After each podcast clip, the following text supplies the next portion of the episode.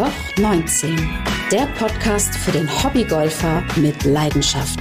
Nach einer gemeinsamen Runde fachsimpeln die beiden Sportjournalisten und Hobbygolfer Bernd Schmelzer und Thorsten Felske über ihre große Leidenschaft. Frei nach dem Motto: Tigerline muss nicht sein.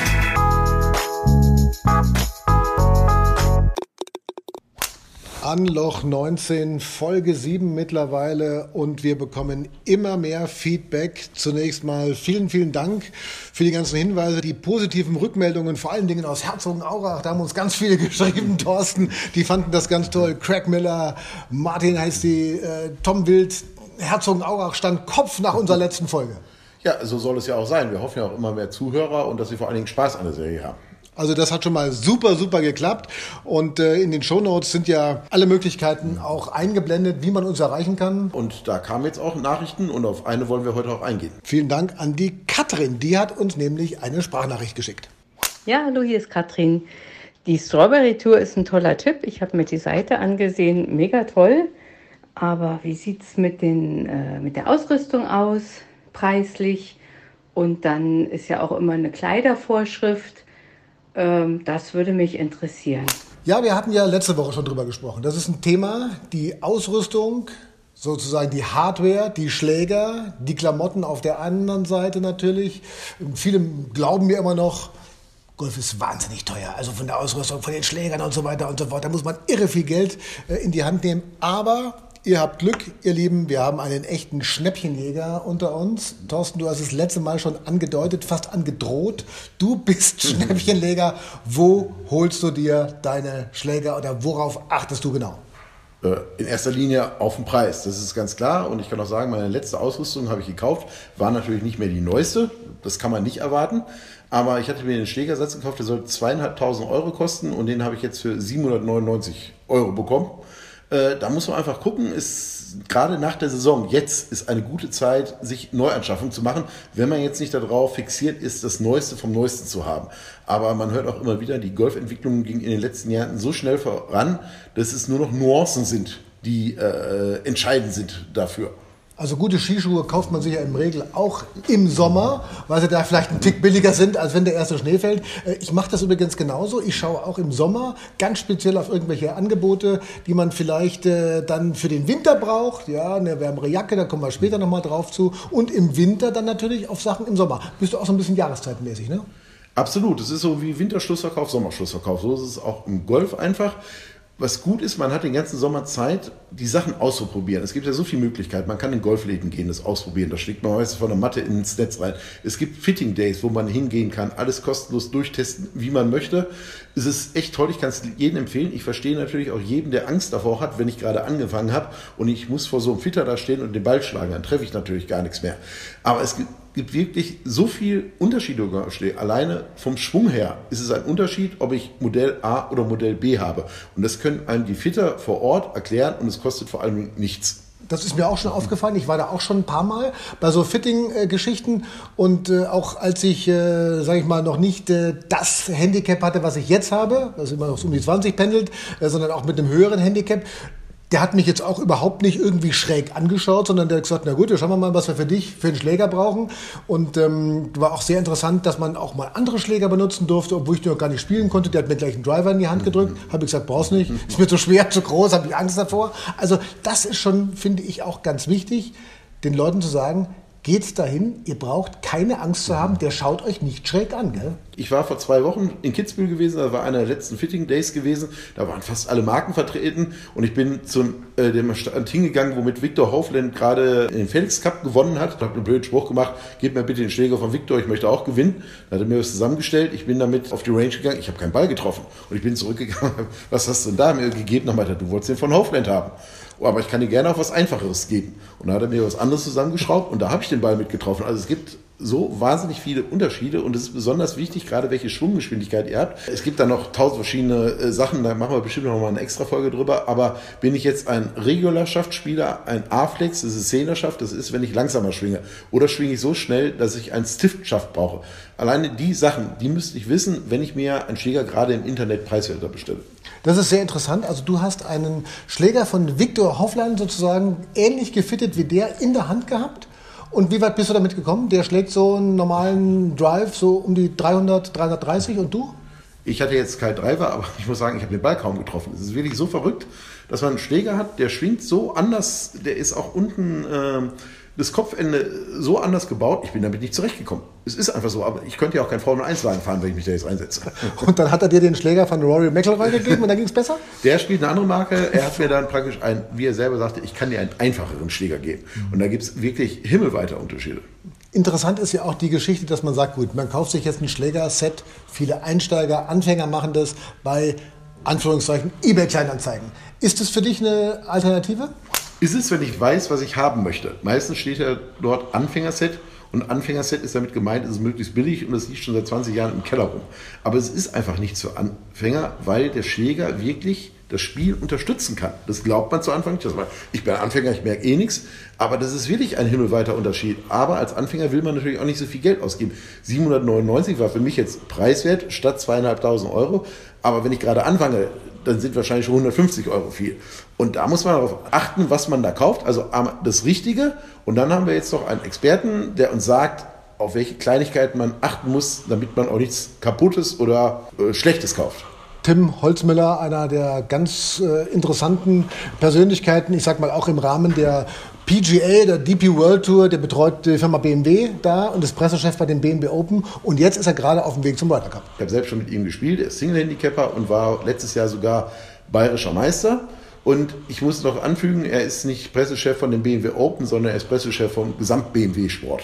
Na, ich glaube, ein, zwei wichtige Aspekte. Und das ist natürlich online und digital schwer nachzuvollziehen, aber vielleicht kann man Bilder anfragen von ein, zwei Details.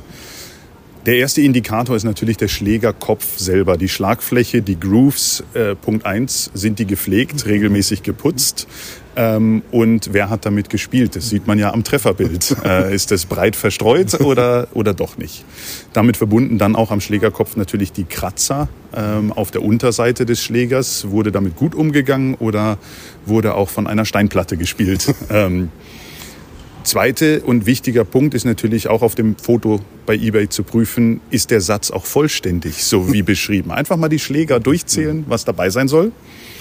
Ansonsten ähm, als guter Hinweis vielleicht oder mein persönlicher Tipp, ein Bild vom Griff anfragen. Denn an den Griffen kann man meistens sehr gut sehen, wie abgenutzt, wie lange dieser Griff gespielt ist oder ob zumindest neue Griffe draufgekommen sind, wenn das Set äh, schon mehr als fünf Jahre alt sein soll. Weil der Griff ein guter Indikator ist, wie viel wurde mit dem Spiel Schläger gespielt und äh, dort die Abnutzung ja auch stattfindet und nicht nur am Schlägerkopf. Ja, das Thema Griff. Hast du schon mal auf den Griff geschaut, ob der abgegriffen ist, der Griff, oder ob er noch nicht ganz so abgegriffen ist? Kann natürlich auch ein Fake sein, weil er sich gerade neue Griffe oben drauf gemacht hat. Das weiß man ja nicht mehr so ganz genau. Das hat er ja auch gesagt, äh, falls neue Griffe drauf sind, aber dann weiß man ja, der Spieler hat sich um sein Material gekümmert. So mache ich das eigentlich auch. Man merkt ja, wenn der Griff auf einmal schlecht ist. Ich hatte letztens einen Griff, der war ganz weich gewesen, ist mir empfohlen worden. Da bin ich nicht so zugreife beim Driver. Und weil der so weich war, war der nach einer Saison wieder kaputt gewesen. Und da macht es auch keinen Spaß mehr, zu spielen. Und dann lässt man einfach die Griffe wechseln. Also das sieht man schon, aber ich muss sagen, auf dem Golfplatz sieht man ganz, ganz viele, die total runtergekommene Griffe haben. Und die kümmern sich ja gar nicht drum. Ne? Die wird nicht gepflegt. Das ist eigentlich interessant, weil einen Fußballschuh musst du auch pflegen, einen Tennisschläger musst du ein bisschen pflegen, aber die Golfschläger, die haben manche oder schleppen die über den Platz. Da denkst du dir, mein Gott, da hängt noch die Erde dran äh, vom, vom Turnier vor drei Jahren da bin ich komplett anders. Meine Nachbereitung dauert meistens länger als meine Vorbereitung, da ich mich ja bekanntlich nicht warm spiele. Aber danach spritze ich immer meine Schläger, weil ich kann es nicht haben, wenn da äh, Lehm oder sonstiges dran sind oder auch die Grooves voll Lehm sind. Ich bin mittlerweile auch auf den Trick gekommen, dass man immer ein nasses Handtuch noch mitnimmt, damit man gleich auf dem Platz den Schläger schon notwendig sauber machen kann. Und wenn der Schläger dann noch besser aussieht als man selbst, dann sieht es ganz gut aus, gell? Absolut. Wenn man sich drin spiegeln kann, ist ein Traum. Thorsten, jetzt kommen wir mal auf das Thema Klamotten. Also Schläger, Hardware haben wir jetzt so ein bisschen abgearbeitet. Jetzt geht es um das Thema Klamotten und da haben wir ja äh, jemanden, der für den weißen Sport, eigentlich für das Tennis wie gemacht ist, nämlich Hans Hinterseher. Aber der ist beim Golf eigentlich ein bunter Vogel. Ich bin halt einer, der ja gern äh, farbige Sachen tragt und ich finde, das passt jetzt im Golfen gut. Und ist ja auch sportlich. Ich meine, sind ja, ja so wo man so schwitzen kann, Klamotten ja, und so. Das sieht sehr gut aus. Ja. Man trägt ja keine Jeans. Ich meine, zum Fußball hat man, auch, hat man auch getragen früher. Dann haben sie halt so gewisse Regeln aufgetan. Das darf man nicht, das darf man nicht und das muss man tragen. Also, Fandest du es gut oder schlecht? Es ist, glaube ich, von Club zu Club verschieden. Ich war jetzt gerade in Amerika drüben und da war ich in einem Privatclub drinnen. Also wirklich auf der oberste. Also Wartezeit 10 Jahre, Aufnahmegebühr 57.000 Dollar. Also, also total blöd. Und da war der, der Jordan, der, der Michael Jordan spielt ja wirklich sehr, sehr gut Golf. Und der war anscheinend dort und hat gespielt und hat das Hemd heraus gehabt, außer der Hose heraus. Dann haben sie gesagt, Mr. Jordan, not here, it's not allowed. Und der hat gesagt, wo, was soll das nicht? Und hat weitergespielt. Er hat gesagt, okay, you have to go. haben sie rausgeschmissen. Nie mehr wieder darf er da spielen auf dem Land. Also es gibt, es gibt Regeln, wo man sagt, ey, ja, das natürlich jetzt mit, mit Plunder daherkommst, das ist auch nicht richtig. Nicht? Aber ich glaube, jeder, der ein bisschen Golf spielt, hat eine gewisse Vorstellung, wie er sich gerne kleidet oder wie er sich wohlfühlt. Und das geht es eigentlich. Nicht? Ja, Hansi trägt alles und Hansi muss man auch ganz ehrlich sagen, Hansi kann natürlich auch alles tragen. Ne? Absolut, ich meine, dafür ist er der Typ. Er Skifahrer war schon immer außergewöhnlich modisch gewesen. Aber auch da, wenn man da nicht das Neueste haben will, kann man auch dort sehr viel Schnäppchen schießen. Ich zum Beispiel kaufe im Winter tatsächlich die kurzen Hosen für den Sommer und im Sommer die langen Hosen äh, für den Winter oder für den Herbst. Auch die dicken Sachen eher im Sommer und die dünnen eher im Winter. Also das ist äh, bei mir hat sich das schon so eingebürgert. Mache ich bei anderen Sachen auch. Immer so ein bisschen äh, gegen, den, äh, gegen die aktuelle Zeit äh, eingekauft. Das funktioniert eigentlich ganz gut und da kann man sehr, sehr viel Geld sparen. Man kann sich ja auch bei den verschiedenen Shops oder Firmen auch registrieren per E-Mail und dann bekommt man auch per E-Mail immer die Rabatte praktisch zugeschickt. Und gerade in der jetzigen Zeit äh, bekomme ich am Wochenende, ist es immer inflationär, am Sonntag, dass über 70 Prozent, manchmal teilweise 75 Prozent äh, Rabatt auf den Sachen ist. Natürlich kann man nicht verlangen, dass jede Größe dabei ist. Das ist auch klar. Aber da muss man wirklich genau schauen und man kann eigentlich auf jede Homepage gehen oder in jeden Laden reingehen. Im Herbst ist alles reduziert. Hast du einen speziellen Tipp, wo du sagst, also das ist eine, das sind Klamotten, die kaufe ich mir nicht nur fürs Golf, sondern auch mal ein Hemd, das kann ich auch mal in die Arbeit anziehen oder zum, zum Joggen oder so? Das ist es ja, was sich im Golf verändert hat, wo ich mich für Golf noch nicht so interessiert hatte, war also im Kopf drin gewesen, da trägt man eine Karrehose und irgendwie ein Hemd. Das ist ja peinlich. Aber mittlerweile gibt es so viele tolle Sachen, die man tragen kann, die man selbst im Job tragen kann. Gerade wenn es warm ist. Da gibt es so tolle dünne Hosen, die man überall anziehen kann, die auch noch atmungsaktiv sind. Oder T-Shirts. Äh, jetzt bin ich einer, der doch mehr schwitzt äh, aus Angst oder sonstiges. Und wenn ich ein schwarzes, normales Baumwollhemd anhabe, sind nun mal die ekligen weißen Ränder da. Und das passiert halt bei guten Golfsachen, sind nicht nur Golfsachen, auch Tennis-Shirts oder so, einfach nicht mehr, weil da auch die Qualität sich wahnsinnig stark verbessert hat. Und das kann man wirklich richtig, richtig günstig erstehen. Ich bin auch mittlerweile so weit, dass ich sage, also so Windstopper, so, so leichte Jäckchen und so weiter und so fort oder so, ein, so, ein, so einen leichten Pulli, den kann man ja zu allen möglichen Veranstaltungen anziehen. Es muss ja nicht immer nur Golf sein, es ist auch ein, so, ein, so ein Sweater, den du ja im Herbst mal, wenn es morgens ein bisschen kühler ist, beim Golfsport anziehst. Den kannst du auch im Winter sehr schön als Unterziehpullover sozusagen unter einen Winterpullover anziehen und damit Skifahren gehen. Also die Sachen so ein bisschen zu kombinieren, das ist ja auch eine Idee. Ja, Golfsport wird auch immer lockerer. Ich erinnere mich immer noch daran, ich glaube, das war der Hatton gewesen. Er hat ein Turnier in England gewonnen, wo es ziemlich kalt war und er hatte einen Hoodie angehabt. Und danach wurde nicht über seinen Sieg geredet, sondern dass er ein Hoodie angehabt hat, gerade in England. Weil da war es völlig unerklärlich, dass ein Golfer sowas ansehen kann. Aber eine Woche danach waren alle Hoodies seiner Marke außerkauf gewesen. Also genau der Hoodie, den er getragen hat. Den konnte man ganz normal im Geschäft kaufen. Und wenn ich jetzt rumgucke, ich sehe mittlerweile ganz, ganz viele Hoodies auf dem Golfplatz. Das ist ein normales Kleidungsstück geworden. Finde ich auch. Es schaut ja auch gut aus und so ein bisschen Mützchen hinten dran, wenn es anfängt zu regnen. Warum auch nicht? Gell? Also ich finde, mit der Kleiderordnung ist man vielleicht auch teilweise in Deutschland noch strenger als anderswo. Wenn man sieht, wie da äh, die Menschen auf den Golfplatz laufen oder über den Golfplatz laufen, da ist die Kleiderordnung nicht ganz so strikt. Da sind wir speziell. Aber man muss ja auch sagen, wenn ich zum Fußballspiel gehe, die haben ja auch Fußballsachen an, die Spieler. Wenn ich zum Reitsport gehe, die haben eine Reiterhose an und hängen nicht auf Jeans auf ihrem Pferd rum. Oder egal, was ich mache, Volleyball, Badminton. Warum sollte es dann nicht auch eine Golfausrüstung geben? Sie sind ja leicht bequem und beim Golf bewegt man sich gerade viel im Oberkörper. Da muss es auch bequem sein oder dass es halt auch Stretch ist. Und es sind eigentlich nur Vorteile statt Nachteile. Und die Sachen sehen mittlerweile toll aus. Was hältst du von Jeans auf dem Golfplatz? Ich muss sagen, im Winter finde ich es okay. Aber jetzt so bei Turnieren, wenn wir jetzt so ein Wetter über 20 Grad haben, fühle ich mich auch gar nicht drin wohl. Also das ist ja so ein fester Stoff und ich will mich bewegen, mag ich einfach nicht. Aber wer jetzt im Winter, wenn man sagt, ich kaufe mir jetzt keine Thermohose, weil die brauche ich nur ein, zwei Mal im Jahr, dafür spiele ich in der Jeans, Kein Problem. Das hat selbst unser Clubmanager früher gemacht. Gibt aber viele Clubs, die das äh, nicht zulassen. Da steht schon gleich vorne mhm. dran, also bei der Kleiderordnung bitte keine Jeans. Das ist richtig, kann ich nicht ganz nachvollziehen, aber es gibt halt solche und solche Clubs, da hatten wir ja auch schon mal drüber gesprochen. Aber hier geht es ja in erster Linie um den Preis und das ist natürlich auch, wo man dann halt billiger spielen kann im Winter, weil wann ziehe ich jetzt mal so eine Thermorose an? Wenn ich auf Arbeit gehe ins Büro, da will ich keine Thermorose anhabe. Und eine Jeans hat, glaube ich, jeder im Schrank und why not? Also da habe ich jetzt überhaupt gar kein Problem mit und finde es auch cool im Winter. Es gibt natürlich auch Leute, die brauchen professionelle Ausrüstung. Die brauchen eine gute, eine wetterfeste Ausrüstung, eine, eine winddichte Ausrüstung. Da haben wir zum Beispiel den Dirk Bayer, der ist Weltrekordgolfer. Der hat äh, schon einige Weltrekorde aufgestellt, hat jetzt gerade wieder einen Weltrekordversuch gemacht und der hat einen ganz interessanten Tipp oder eine ganz interessante Ansicht zum Thema Klamotten auf dem Golfplatz. Moin Bernd und moin Thorsten. Ja, die Frage ist für mich ganz einfach zu beantworten, denn gute Kleidung ist für mich besonders wichtig, wenn ich meine Aktion starte. Als Extrem- bzw. als Ausdauersportler erlebe ich während meiner Aktion oftmals alle Wetterszenarien. Das könnt ihr euch ja vorstellen.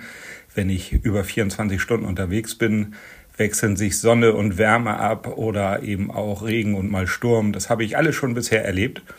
Daher ist mir persönlich eine Kleidung wichtig, die luftig und leicht zu tragen ist, die schnell trocknet, die aber auch von Wind schützt und atmungsaktiv ist.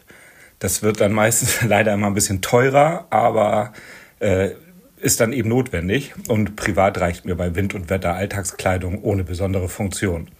Ich hoffe, ich habe euch geholfen und ich wünsche euch einen weiteren guten Verlauf im Podcast. Ciao, ciao, viele Grüße, euer Dirk. Also Dirk hat 26 Stunden und 30 Minuten Dauergolf gespielt, 184 Bahnen dabei und er hat 76 Kilometer zurückgelegt. Das ist ein verrückter Typ, aber der macht das auch immer wieder so als, aus Charity-Ansätzen äh, und Ideen. Das finde ich mega beeindruckend. Also 26 Stunden, 30 Minuten Dauergolf mit Nacht, mit allem drum und dran. Das ist, das ist Wahnsinn. Ja? Das ist wirklich faszinierend, aber er spielt halt, wie wir es ja auch, zum Spaß. Er ist jetzt nicht da, um einen neuen Score-Rekord aufzustellen, sondern er spielt einfach, um Geld einzusammeln für einen guten Zweck und ja, um Rekorde aufzustellen. Er hat einfach Spaß dran und deshalb spielen wir auch Golf. Dirk Bayer findet ihr im Internet, hat eine Internetseite, hat auch eine eigene Facebook-Seite, also und eine Instagram-Seite natürlich auch. Den findet ihr und den solltet ihr unbedingt mal besuchen. Das lohnt sich auf alle Fälle. Vielen Dank, dass er hier bei uns auch dabei war bei unserem Podcast bei der Folge 7. Was ist dein Fazit jetzt? Was würdest du sagen? Was können wir den Golfern unserer Kategorie raten? Was sollen sie machen in Sachen Schläger und in Sachen Klamotten? Also mein Fazit ist immer, Golf ist nicht so teuer, wie es immer dargestellt wird. Wenn man nicht immer das neueste Modell haben will, dann wird es natürlich teuer, wie im Skifahren oder im Tennis auch, wenn ich immer das Neueste haben möchte. Wenn ich ein bisschen abwarten kann, es gibt so viele Sonderangebote, überall die Klamotten müssen raus. Es gibt auch gerade im Frühjahr ganz, ganz viele Golfmessen, die darf man nicht vergessen. Da ist man direkt vor Ort, da kann man es anprobieren. Ich war letztes Jahr in Düsseldorf gewesen, habe ich auch eine Golfschuhe geholt, 50 Prozent reduziert. Äh, Golf ist wirklich preisgünstiger, als man denkt. Billig ist es nicht. Das hatten wir ja schon in der Folge gehabt, wie teuer sind Golfplätze oder Mitgliedschaften. Aber wie gesagt, wer sich da mal ein bisschen umschaut, kann Golf preiswerter machen. Ich mache das genauso. Ich ziehe das auch als mein Fazit. Man muss immer das raussuchen, was für einen persönlich das Beste ist. Das teuerste muss nicht immer das Beste sein. Es gibt sehr, sehr viele gute Angebote. Man muss sich halt ein bisschen umschauen. Es dauert ein wenig. Es ist etwas zeitintensiver, aber ich glaube, man kann auch für wenig Geld relativ gute Sachen und eine tolle Ausrüstung sich zusammenstellen. Nächste Folge ist die Folge 8, Thorsten, und wir haben was ganz Wichtiges. Wir haben eine ganz heiße Geschichte, wird immer ein bisschen unterschätzt, aber das Thema bewegt den Golfer. Das ist so, weil an die Bälle denkt kaum einer, weil jeder, der den Ball findet, sagt, boah, geil, ich habe Ball gefunden und kann damit weiterspielen. Aber bei Bällen gibt es wirklich so viele Unterschiede. Auch das wollte ich vorher nicht wahrhaben. Aber es ist echt krass und da haben wir auch ein paar Expertenmeinungen zu eingeholt, die uns das mal erklären. In diesem Sinne, danke fürs Zuhören. Bitte weitersagen, liken, kommentieren auf allen Ausspielwegen, die ihr so kennt, überall, wo es Podcasts gibt. Wir freuen uns auf euch, auf die nächste Folge. Vielen, vielen Dank, dass ihr dabei seid und auch uns so toll folgt hier in den vergangenen Wochen und Monaten. Und in diesem Sinne. Tigerline muss sich sein.